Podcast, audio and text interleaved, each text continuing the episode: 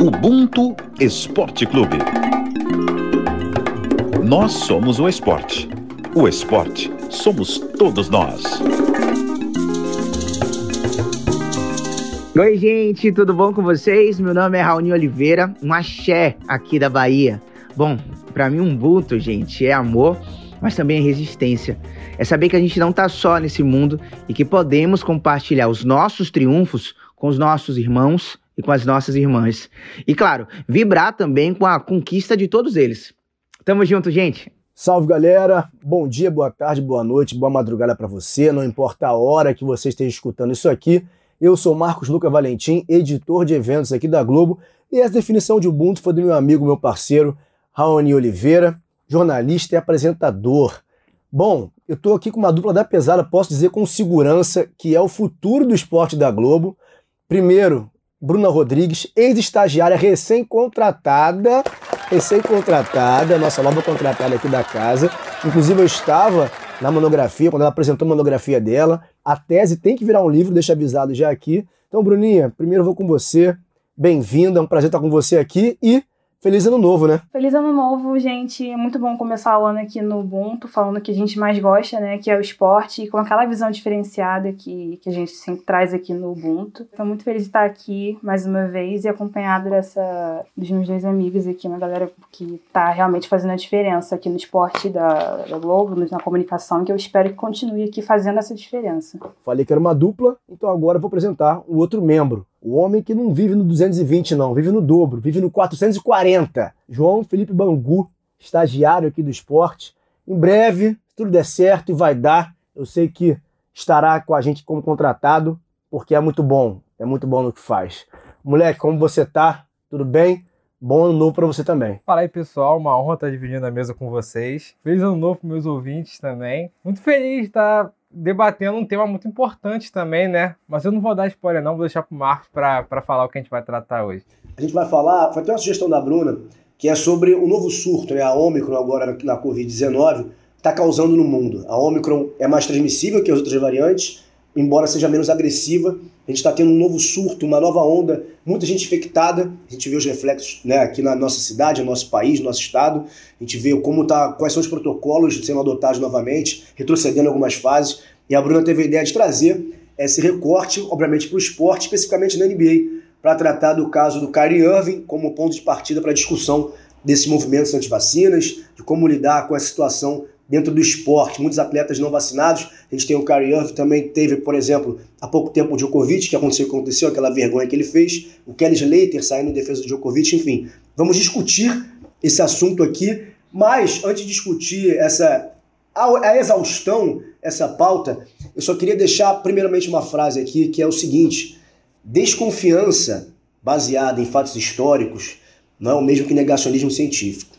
Então eu queria deixar isso para a gente poder pensar ao longo do programa e começar com a Bruna. Quero saber de você, Bruna, de onde veio essa ideia? Como é que você vê, como é que você enxerga essa situação da Covid, o esporte e os movimentos antivacinas? Para a gente que acompanha né, a NBA, eu digo mais como fã, porque não é algo que eu trabalho diretamente, esse assunto, assim, acho que é o, o que mais está em destaque nessas últimas semanas, justamente né, por causa dessa alta de casos aí nos Estados Unidos, na própria liga, por causa do, do surgimento da, da Omicron, é, a gente voltou a ver uma coisa que a gente não via desde, desde os tempos da bolha, praticamente, a temporada passada, né, que eram muitos jogos sendo adiados, times perdendo assim os titulares inteiros. É, foi o caso do Toronto Raptors, por exemplo, que perdeu todos os cinco titulares. Enfim, toda aquela situação que a gente via no período em que ainda não tinha vacina disponível como a gente tem hoje. E aí é, a gente vê principalmente a situação do Kyrie Irving, né, que é o, o o assunto mais recorrente quando a gente fala em NBA, fala em vacina e fala em, em Covid atualmente, considerando né, todo, todo o histórico que a gente tem de, dos atletas da própria NBA em relação à vacina e considerando também o histórico da população negra é, nos Estados Unidos. Em relação ao sistema de saúde, esse é um tema assim, fundamental para a gente estar tá discutindo, principalmente para a gente é, combater né, essas essas, ideias negacionistas, para a gente combater qualquer forma de amenização dessa, dessa negação da, da ciência, da saúde, para a gente começar o ano né, fazendo aquilo que o Ubuntu se propôs a fazer, que é trazer um, um olhar diferenciado para o esporte, para a gente olhar além lá da, das competições, além da quadra, além das pistas e tudo que o podcast tem feito nesses últimos, últimos anos. Né? É uma situação vergonhosa, né? Porque a gente está falando de caras que são referência, principalmente jogadores da NBA, né? Não só atletas em geral, mas porque os jogadores da NBA eles assumiram com as posições é, sociais uma coisa de serem mais do que atletas. Inclusive é esse o mote que eles adotam, né? E a gente vê se posicionando de forma muito forte em temas como racismo, é, temas de cunho socioeconômico e tudo mais. E aí, de repente, quando a gente se depara com uma crise sanitária, uma crise que tem atingido, principalmente em questão de proporção, a população negra, a gente vê que tem, é, tem um limite esse posicionamento deles. Então é uma coisa muito grave, também é uma coisa muito triste de se ver, decepcionante, né? Porque são são nossos ídolos, são caras que a gente é, aprende a admirar não só por tudo que eles fazem dentro de quadra, mas também pelo que eles fazem fora delas. E é importante que a gente esteja discutindo isso e apontando, sempre lembrando do quão problemático é esse posicionamento deles de ou negar a vacina, né, como é o caso do Kyrie Irving e de outros jogadores que se, que se disseram abertamente contrários à vacina da Covid, ou então daqueles que também não querem se enrolar lá com os colegas, mas também não querem falar nada contrário, que é o caso de, de caras como, como o LeBron, por exemplo, né, que ele ficou muito marcado por ficar em cima do muro em relação a esse tema. É muito importante a gente estar discutindo isso. Quando se fala de, dos negros, população negra americana, movimentos anti-vacina, o principal caso que é citado é o experimento de Tuskegee, né, que ocorreu entre 1932 e 1972. O que, que era isso? Foram mais de 123 homens negros que morreram após serem de cobaia para testes contra sífilis. Isso durou 40 anos, de 32 a 72, e esse experimento era para durar seis meses. Pegaram várias cobaias, pessoas negras, e não disseram a eles que estava sendo feito. Né? Nunca, tem até relatos de sobreviventes de, de, do experimento dizendo que nunca falaram que, o que eles tinham, que era sífilis, que vivia um grande boom nos Estados Unidos na década de 30, então não tinha como, muito bem como, como é, desacelerar essa contaminação e pegaram esses, caras para serem experimentados. E esses relatos são de que nunca falaram que eles tinham sífilis. Era assim, seu sangue é ruim. E pegaram para ser cobaia, para desenvolver, enfim, métodos, vacinas. E não só para isso, foram 40 anos apenas observando como a sífilis reagia no corpo desses seres humanos, desses seres negros. E vale lembrar que a cura para a doença já existia, tá? Depois de um tempo, a penicilina passou a existir. Só que os cientistas não aplicavam nos negros porque queriam acompanhar o desenvolvimento da doença no corpo humano. Esse é o caso principal quando a gente fala da população negra americana, do porquê eles, há, há, muita gente não quer se vacinar. É diferente, por exemplo, e óbvio, a gente não está aqui como a Bruna falou, para amenizar e isentar a responsabilidade de pessoas como Kyrie Irving, um homem negro da NBA muito importante, responsabilidade social, com, é um pacto social a vacinação. A gente não está para aliviar isso, mas é preciso entender. Quando a gente fala, por exemplo, do Novak Djokovic, do Kelly Slater, como eu citei anteriormente, de serem anti-vacina, esse não tem nenhuma justificativa, a não ser pura e simplesmente o um negacionismo científico mesmo. São anti-vacina, não vão se vacinar, não querem se vacinar, são negacionistas. E para eles, eu estou sem tempo, irmão. Eu estou com tempo para discutir essa questão da população negra. Porque é, a população negra tem esse medo baseado em história. Teve o caso do experimento de Tuskegee, teve o caso, por exemplo, do, do J. Marion Simmons, que é tido como pai da ginecologia moderna, esse cara pegava mulheres escravizadas, negras obviamente, como cobaias de experimentos bizarros, dolorosos e sem anestesia. Afinal de contas, a mulher negra é muito resistente à dor. Então são várias, vários fatos que nos colocam nesse lugar. E agora, mais recente, avançando um pouquinho no tempo para sermos contemporâneos aqui, no início de 2020, logo quando a pandemia surgiu, é, tentaram, a todo custo, os países da Europa usar o continente africano como laboratório para desenvolver vacina. Sendo que no, o, é, países da Europa, os Estados Unidos já tinham um surto e queriam usar os, os povos africanos como cobaias, sendo que no continente africano ainda eram inexpressivos, inexpressivos os registros da doença. Então, assim, são fatos que colocam o negro na perspectiva de que vamos ser cobaia de novo. Né? Será que a vacina é só para nos experimentar? É só para a gente realmente ser visto como cobaia e se der errado a gente morre? Ou é uma coisa eficaz? Né? Eu acho que tem que partir desse ponto. Por isso que eu falei no início que negacionismo não é a mesma coisa que desconfiança em fato histórico. João, queria te ouvir nessa situação como amante da NBA, amante do Kyrie também. Como é que você está enxergando esse panorama atual? É, assim, eu sempre gostei muito do, do Kyrie Irving em, em quadra, assim, sempre achei um bom jogador, mas eu acho que tem umas questões aí que a gente, é importante debater, assim. Vamos comparar, como você citou, o Djokovic e o, o, o Irving. São dois atletas que têm posicionamentos muito ruins. O Irving até pouco tempo acreditava que a Terra era plana, brigava com isso. E o Djokovic também, na pandemia, fez um show de horrores, né? É, tirando esse caso da vacina que ele se recusou a tomar, também tem um caso que ele encheu um ginásio lá na Sérvia, com milhares de pessoas, para jogar um jogo festivo, não sei o que ele estava comemorando. E depois de um tempo, o número de contágio é, aumentou muito. Na época não tinha nem vacina, as pessoas não usaram máscara, não teve nenhum protocolo de proteção. E, enfim, quando eu vejo a imprensa tratando esses dois jogadores, eu vejo sempre o Irving sendo demonizado e o Djokovic agora que estão passando a bater mais um pouco nele, porque é, ele desde o começo da pandemia tinha atitudes contrárias, tipo de, de não acreditar em vacina, de não acreditar em isolamento social e a imprensa fechava os olhos para isso, entendeu?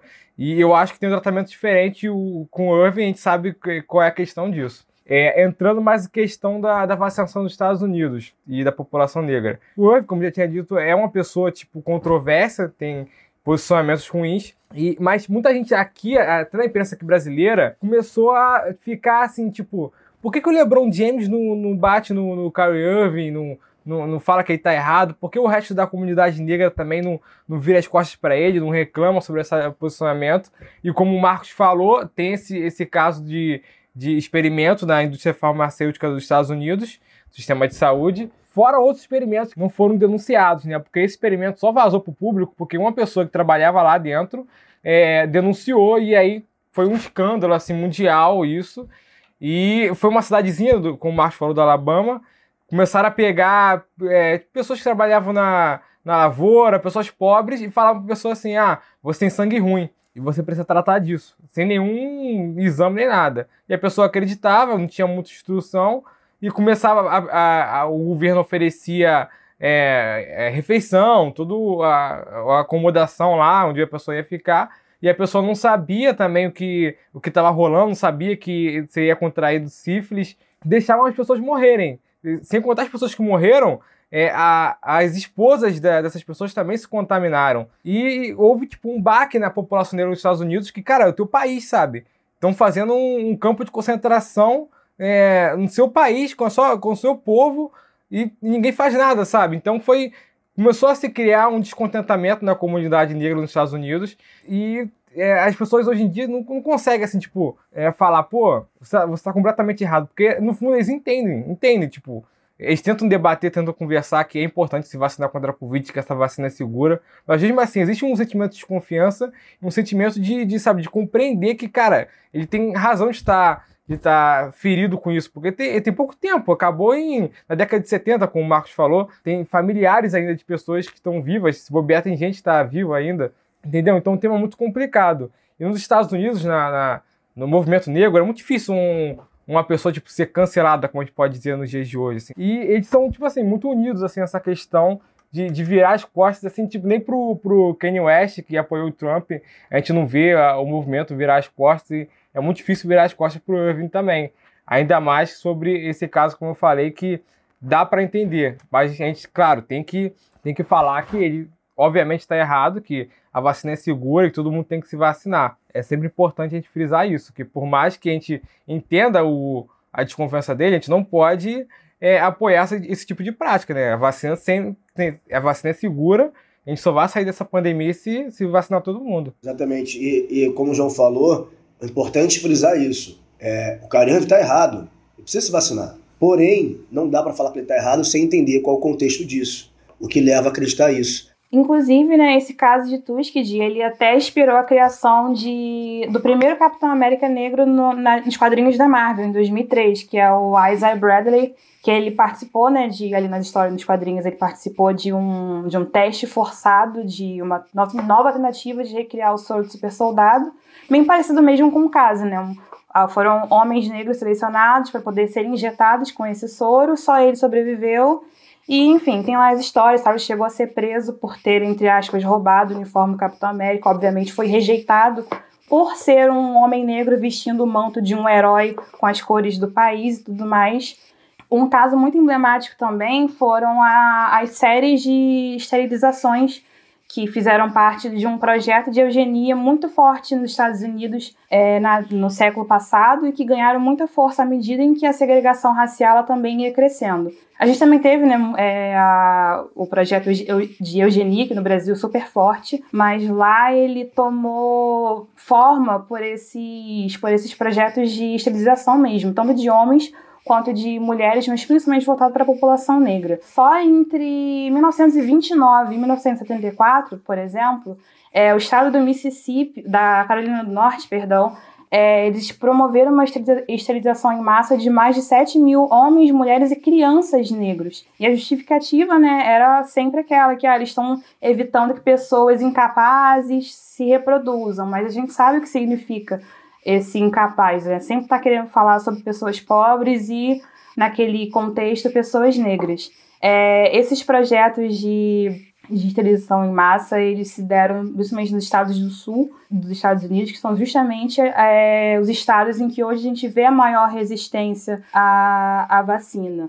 Também teve o caso do, do estado do Mississippi, em que centenas de mulheres passaram por uma remoção forçada do útero é, e elas eram levadas a fazer essa cirurgia porque chegavam nelas e diziam que elas tinham que fazer uma remoção de apêndice ou remoção de tumor. E quando elas iam ver, elas estavam sendo. É, estavam recebendo uma laqueadura ou, ou alguma cirurgia, cirurgia do gênero para poder ser esterilizada. Essa prática de esterilização ela se deu na Califórnia por muito tempo e ela continuou sendo realizada até 2010, se eu não me engano, em detentas e ex-detentas. E segundo os relatos delas, ela, é, essa cirurgia era, era feita de forma forçada, elas não davam consentimento para isso ser feito. Então a gente vê todo esse histórico bizarro, a gente vê que isso é super recente e consegue entender um pouco mais do porquê que a, a relação do, dos americanos com o sistema de saúde deles, dos afro-americanos, é realmente muito complexa, muito complicada, porque a gente não pode atribuir o mesmo peso que a gente aqui no Brasil tem com o SUS, com o sistema, com o programa de imunização do Brasil, por exemplo, porque por mais que a gente também tenha tido muitos problemas em, em questões raciais aqui no Brasil, é, o nosso histórico realmente é muito diferente e eles têm, de certa forma, esse motivo para terem uma desconfiança, que é inclusive o principal argumento de grande parte da população afro-americana para rejeitar a vacina ou então justificar que não, eu vou pesquisar, eu vou dar uma, uma observada e tal, para ver se eu, se eu posso tomar. Inclusive, esse né, foi o argumento adotado por muitos jogadores, incluindo o Lebron. Vou pesquisar, vou ver o que é melhor para minha família e vou ver se eu tomo a vacina ou não. O que mais me assusta, cara, nessa, nessa questão toda é que tem pouco tempo, sabe? Até pouco tempo é, os Estados Unidos praticavam essas, essas, essas ferramentas de eugenia, de, de segregação isso é o que mais me assusta, cara. É como se, com o caso de Tuskegee, é como se fizesse um campo de concentração, sabe? Por isso é muito difícil a gente cobrar um, um posicionamento do, do movimento negro, porque eles confiam no Estado. Praticamente todas as, as ferramentas do Estado são para é, matar eles. Então é muito difícil essa questão. É um campo de concentração, né? A gente tem que perder essa vergonha, assim, que a, gente, a vergonha que fala que a gente tem que ter esse pudor de não usar os nomes corretamente, esses eufemismos, é que a gente afasta o nome verdadeiro né, das coisas a gente tira a gravidade das coisas. Né? Por isso que se fala tanto no Holocausto, é óbvio, tem que falar do Holocausto, foi uma coisa horrenda que foi produzido naquele, naqueles anos, mas é isso, né? a nossa dor é comum, a nossa dor é o esperado. O drama da população negra é o comum, ninguém se comove mais com isso, é o que se vê todo dia. Né? E aí acaba se naturalizando que essas dores são o, o, o normal, são, são o, o modus operandi da sociedade. Não é. É, é, é horrível. Foi um campo de concentração. A Bruninha citou o caso do SUS. Isso é muito importante fazer essa diferenciação, que é diferente do Brasil, onde tem uma tradição de campanhas de vacinação gratuitas, graças ao SUS. Nos Estados Unidos, a imunização antes da Covid não era acessível para todo mundo, não era pingando vacina o tempo inteiro. O Brasil sempre foi um sucesso de vacinação. As campanhas de vacinação sempre foram muito, muito bem sucedidas, foram exitosas. Estados Unidos não. Então, quando vem repentinamente numa oferta de vacina, isso causa estranheza. Eu estava vendo um documentário hum, agora da pandemia, falando dos Estados Unidos, tinha uma mulher negra falando assim, é, as pessoas não estavam acostumadas com essa vacinação e do nada começa a vir um monte de vacina para elas. Começa a vir um movimento estranho do governo porque é uma novidade. Aí ela fala assim, nunca te deram nada e agora estão dando por quê? Quando a esmola demais, o santo desconfia. Então, é, é esse tipo de coisa tem que ser trabalhado para a, a, a, compreensão total de um problema que é específico nesse momento da população negra americana, mas não se restringe só a ela. E não se restringe também somente à pandemia e nem ao caso da sífilis não tratada de Tuskegee. Se, por exemplo, quando um, tem um livro chamado Medical Apartheid, que é do Harriet Washington, ela fala assim, é, numerosos experimentos perigosos, não consensuais e não terapêuticos foram realizados em afro-americanos e foram amplamente documentados, pelo menos desde o século XVIII. Então são várias coisas. São várias coisas. Negros consultam médicos nos Estados Unidos têm menos chance de ter sintomas levados a sério do que o branco. Mamografia de mulheres negras são examinadas mais por radiologista é, em geral do que especialista em câncer. A minha esposa é uma mulher negra, dentista, ela cansa de falar, quando já ouvi vários relatos, quando chega uma pessoa negra na mesa, na cadeira do dentista, os dentistas, brancos na maioria das vezes, não usam tanta anestesia no paciente negro porque ele é mais resistente à dor. Então são várias situações. A gente não pode ignorar isso. Cara, tem uma história minha de quando eu era criança que eu fiquei traumatizado, assim. Eu lembro até hoje, eu tinha, sei lá, uns 6, 7 anos, mas como foi uma coisa muito marcante, eu lembro como se fosse ontem. Eu lembro de chegar né, no consultório da dentista, né? Era uma mulher branca, e tipo, ela tava de costas preparando as ferramentas. E quando ela me viu, ela tipo, mudou a fisionomia dela, assim.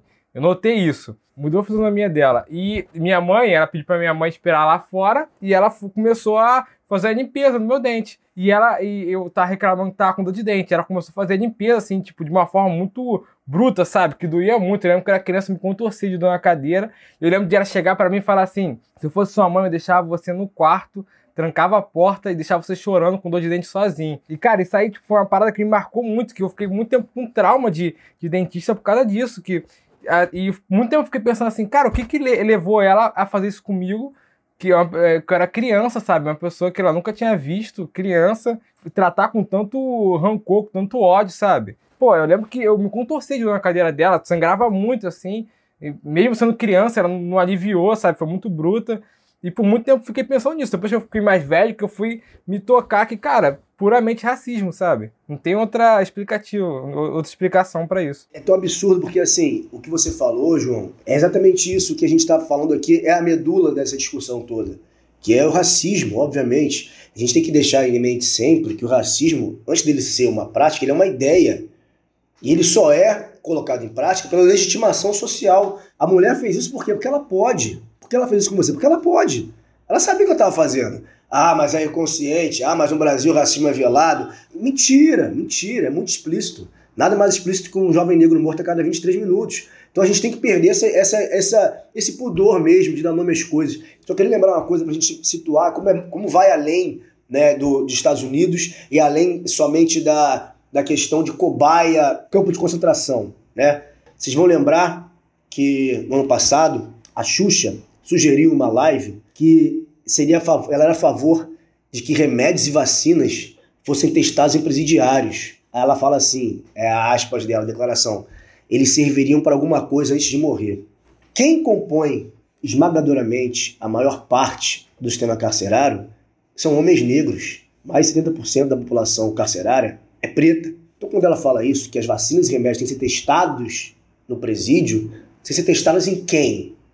O que diferencia isso de um campo de concentração, como o João usou a expressão, no experimento de Tuskegee? O que diferencia isso de querer usar a população negra como cobaia, de mulheres negras para desenvolver técnicas ginecológicas? A gente está falando do ano passado, 2021. A gente falou do experimento da sífilis em 32, estamos falando de 21, e como eu li aqui a passagem do livro, desde o século XVIII tem essas práticas. Então, o racismo é uma tecnologia, ele se adapta ao tempo para continuar existindo.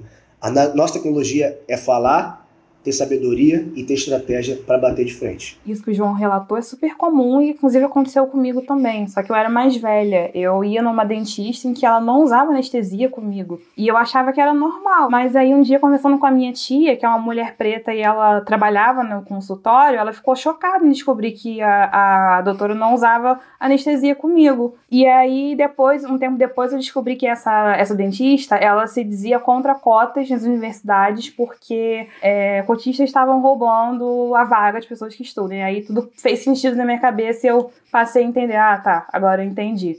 Inclusive, ano passado eu fiz os procedimentos em outro lugar e aí eu fui super bem tratada pela dentista, tá? Inclusive com muita anestesia. E foi uma coisa que me marcou muito ao ponto de eu voltar das consultas e dos procedimentos quase chorando, porque foi fazendo sentido para mim tudo, toda essa questão do, do quanto nós, pessoas negras, somos negligenciados no sistema de saúde. E se isso acontece aqui no Brasil, que a gente tem uma cultura, né, de estar de tá sempre em médico, é, da saúde pública ser muito forte, imagina num lugar em como os Estados Unidos, em que a saúde ela não é pública, ela é super cara, não é acessível, e, e quando pessoas negras elas se envolvem com isso, em casos assim, em que elas são utilizadas como cobaias, e quando não são, elas são negligenciadas a um, a um tratamento digno é, da, das mazelas que elas sofrem, qualquer tipo de coisa. A gente vê, no, observando os números da pandemia, como que a saúde, a, a, o bom tratamento, o acesso à saúde, ele realmente escolhe cor, escolhe é, classe social. É, aqui no Brasil, por exemplo, é, pessoas negras têm 1,5 mais chance de morrerem de Covid-19. Nos Estados Unidos, esse, essa chance ela aumenta para duas, três vezes mais. Então aí a gente vê como que é uma situação, é uma relação muito delicada de pessoas negras com a saúde e lá nos Estados Unidos é 30 vezes ainda mais, mais delicado. E sobre esses casos, né, experimentos que, que deixaram muitas marcas na população afro-americana, vocês estavam falando e eu estava lembrando que depois da Segunda Guerra é, foi promulgado aquele código de Nuremberg, né, que ele condenou é, os Exatamente. nazistas por todos os experimentos que eles fizeram em, nos, nos judeus e nas pessoas que foram aprisionadas e regulando qualquer tipo de pesquisa com seres humanos. Só que apesar desse código ter sido promulgado ali no, no pós-guerra, ali em 1947 mais ou menos, a, a, boa parte desses exemplos que a gente citou, né, de pesquisas que ocorreram nos Estados Unidos, foram continuaram, elas começaram antes, mas continuaram ocorrendo depois desse código e livremente. E sabe-se lá o que teria acontecido se não, se não tivessem sido expostas pela mídia, por exemplo, ou, enfim, sabe? É, é, são, a gente olha e realmente vê o quão recente é e, e como que nem mesmo a existência, a existência de leis e dos direitos humanos conseguiu coibir esse tipo de coisa. É muito triste, é revoltante, né, a gente se deparar com isso. E, e Bruno, o Código de Nuremberg foi escrito pelos próprios norte-americanos, né? É isso que é o mais engraçado. E, e vai falar que eles não sabiam do que estava acontecendo na, no próprio país deles. E isso tudo tem aval do governo, entendeu? Por isso que é tão difícil a população negra acreditar em, é, no governo hoje em dia, cara, porque todas as práticas foram foram, é, foram ok do governo, o próprio governo americano. A frase do do tratado, ela, ela é muito emblemática, que é assim, o consentimento voluntário do ser humano é absolutamente essencial. Cadê o consentimento em todos os casos que a gente citou, né? Falando do Tratado de Nuremberg, cadê o consentimento? É sempre a, a população, a mesma cor das pessoas, como a gente estava falando aqui.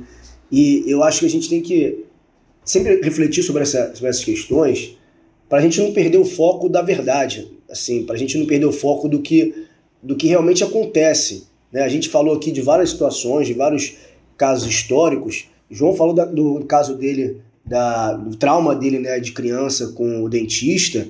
A gente lembra que a gente fez lá atrás, no início do Ubuntu ainda, um episódio sobre gravidez, onde foram expostas diversas violências obstétricas a que as mulheres negras são submetidas. Por causa disso. Por causa do racismo, dessa visão que se tem da resistência à dor, do descaso, do maltrato, do desdém para com o corpo negro. Então, é, é, é, eu vou até lembrar, por exemplo, a Letitia Wright, que é do Pantera Negra, que é a, a Shuri, né, da, da Marvel, a irmã do, do T'Challa, é a atriz, né, Letitia Wright, ela falou no passado, deu uma declaração, saiu nos jornais, dizendo que ela preferia sair da Marvel do que se vacinar. A Letícia é uma mulher negra, tem 27 anos, só que ela não é americana, ela é britânica. E depois que saiu essa notícia, bateram bastante nela. Negacionista, que não sei o quê, blá, blá, blá, E ela foi às redes sociais dela dizer que não foi isso que ela quis dizer, que, não era, que ela não é antivacina, né, não é negacionista, né? negando a ciência, assim como é, pura e simplesmente as pessoas negam, né? quem acha que a Terra é plana, por exemplo, mas ela tinha outras motivações. E ela não explicita no tweet que ela escreveu quais são as motivações, mas ela diz que não foram motivações contrárias à ciência. Que motivações foram essas? Né? A gente tem que se questionar, em vez de, de sair tacando pedra, que é muito cruel. Tem que tentar entender o que aconteceu, tentar, pelo menos, nos entender. Eu acho que uma, o avanço, o único avanço possível para a gente é a gente desconstruir a ideia que nos forçaram a ter de nós mesmos e é ter acesso à nossa verdade. Eu acho que assim a gente pode avançar, mesmo nas diferenças, cobrando claro quando foi errado. Ah, não vacinou, tá errado, tem que vacinar, mas se predispondo a entender, porque se a gente não se predispõe a nos entender, ninguém se predispõe não. A gente está a gente tá ferrado e só a gente tem a perder. Eu assisti um videozinho muito curto, assim, feito pelos familiares de sobreviventes e das vítimas do, desse estudo de Tuskegee. E esse vídeo, ele lembra a gente do, do, quanto, do quanto é necessário entender que o conhecimento, o acesso à informação, ela também precisa caminhar com esse reconhecimento da importância da ciência. Então, é a gente entender que entender os motivos dessas pessoas, o motivo, a razão por pela qual a população afro-americana é mais resistente à, à vacina de Covid, mais resistente aos movimentos tomados pelo governo americano nesse sentido, né, da, da saúde, mas também é, permanecer firme em relação a, ao nosso próprio entendimento né, da importância da ciência, importância da imunização. E esse vídeo, ele, ele justamente traz os familiares de sobreviventes das vítimas de Tuskegee é, defendendo a vacina de Covid, porque esse caso né, ele é muito utilizado pelas pessoas que são contrárias a vacinas para justificar um posicionamento contrário a elas. E o que eles lembram nesse vídeo é que justamente hoje que a população negra está tendo acesso à informação e acesso a uma forma de proteger as próprias vidas, esse é o momento em que os negros nos Estados Unidos eles devem valorizar isso, eles devem abraçar essa, essa ferramenta para poder salvar vidas impedir que, que a morte continue no mesmo ritmo que estava antes. E é, foi muito emblemático esse posicionamento deles, porque ninguém melhor para poder falar né, sobre essa relação tortuosa da saúde pública com os afro-americanos do que os próprios, os próprios afetados pelo caso de Tuskegee. Então, é, eu acho muito importante a gente ter isso em mente, né? Que nem eles mesmos apoiam essa, vamos colocar assim, passada de pano. Então é uma questão da gente entender os parâmetros, entender a questão histórica, mas também entender que, que é muito importante abraçar a, a ciência e para a gente tentar voltar ao que é possível dentro de uma vida normal depois de tanto tempo de, de isolamento e de mortes de perdas aí. E perdas para a população negra, né? Isso que é o, o pior. Nós somos os mais afetados, eles são os mais afetados. Eu acho que a lição que fica disso tudo é que a gente tem que entender que a vida do negro no Brasil é uma, a vida do negro nos Estados Unidos é outra e saber de, do que cada um passa, entendeu? Porque do jeito que a informação chega pra gente pela imprensa mundial, que eu tô falando, imprensa mundial, é como se fosse se os negros fossem o clube da esquina, um, o clube do parque, todo mundo se conhece, todo mundo pensa a mesma coisa, passa pelas mesmas, mesmas coisas. E não, é muito diferente, sabe? É, o racismo que a gente sofre aqui é muito diferente do que a gente sofre em outros países. Então é muito importante a gente se aprofundar, entender mais, para não sair fazendo julgamentos rasos. Pois é, é eu acho que se falaram muito bem, eu acho que o programa foi muito bem abordado. Acho que a gente amarrou todas as arestas. Sempre termina o programa com a, com a impressão de que faltou alguma coisa, mas enfim, eu acho que a gente conseguiu cumprir bem essa, esse primeiro episódio do ano, aí, cumprir bem a agenda, cumprir, começar bem com o assunto, trazendo essas histórias. É, como o João falou, a gente tem que lembrar que somos povos negros em diáspora, somos, é somos um povo retirado do seu lugar de origem, foi sequestrado e colocado em modos de vida diferentes. Então, obviamente, tem vivências diferentes mas a gente tem que ter essa unidade na diversidade, né? Eu acho que essa, esse é o grande pulo. Eu estou aqui falando enquanto o João está digitando no chat, eu sei que ele tem um comunicado a fazer, então vou deixar que ele encerre esse programa de hoje. Mas vai lá, Bangu. Bangu que mora em Senador Camará, inclusive, mas vai lá, é contigo. Isso é, isso é uma falácia. Senador Camará é um subbairro de Bangu. Mas enfim, queria comunicar aos meus ouvintes que hoje é meu último dia no Grupo Globo e falar para vocês que foi muito legal esse período de dois anos que eu passei, aprendi muito com todo mundo, inclusive com as pessoas que estão aqui na mesa. Foi uma experiência única, assim, que eu nunca acreditei que eu fosse passar de, pô, eu apareci na televisão com o quadro do Ubuntu e Marcos, assim, pô, é uma, uma parada que eu nunca, nunca, nunca, nunca ia acreditar que, que aconteceria na minha vida. De, de ver, tipo, as pessoas de onde eu moro falando, pô, ontem te vi na televisão, que legal e tal e as pessoas acreditarem que elas também poderiam chegar até lá, sabe? Mesmo que eu ainda esteja no começo, isso é um avanço muito grande é, de se levar em consideração de onde eu venho, das dificuldades que a gente tem, das barreiras que a gente tem. E eu queria deixar, por último, uma frase do BK que eu sempre costumo me inspirar, que, que, de uma música dele, que ele fala que, que, é, que é assim: Eu quero ser maior do que as muralhas que eles construíram ao meu redor.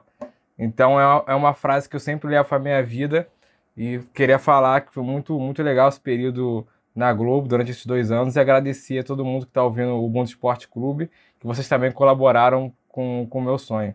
Você já é maior que esse muro, como a Bruna também. Nós somos, porque nós somos um corpo coletivo, né? Nós somos um corpo coletivo e nós precisamos avançar assim. Eu vou aceitar tua despedida enquanto estagiário, porque a gente sabe, a gente sabe que você vai ser contratado. Não tem, não tem como.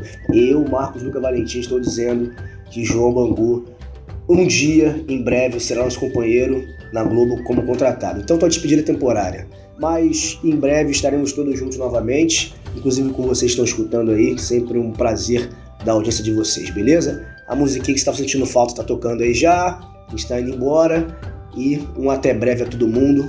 Bom 2022 e tamo junto.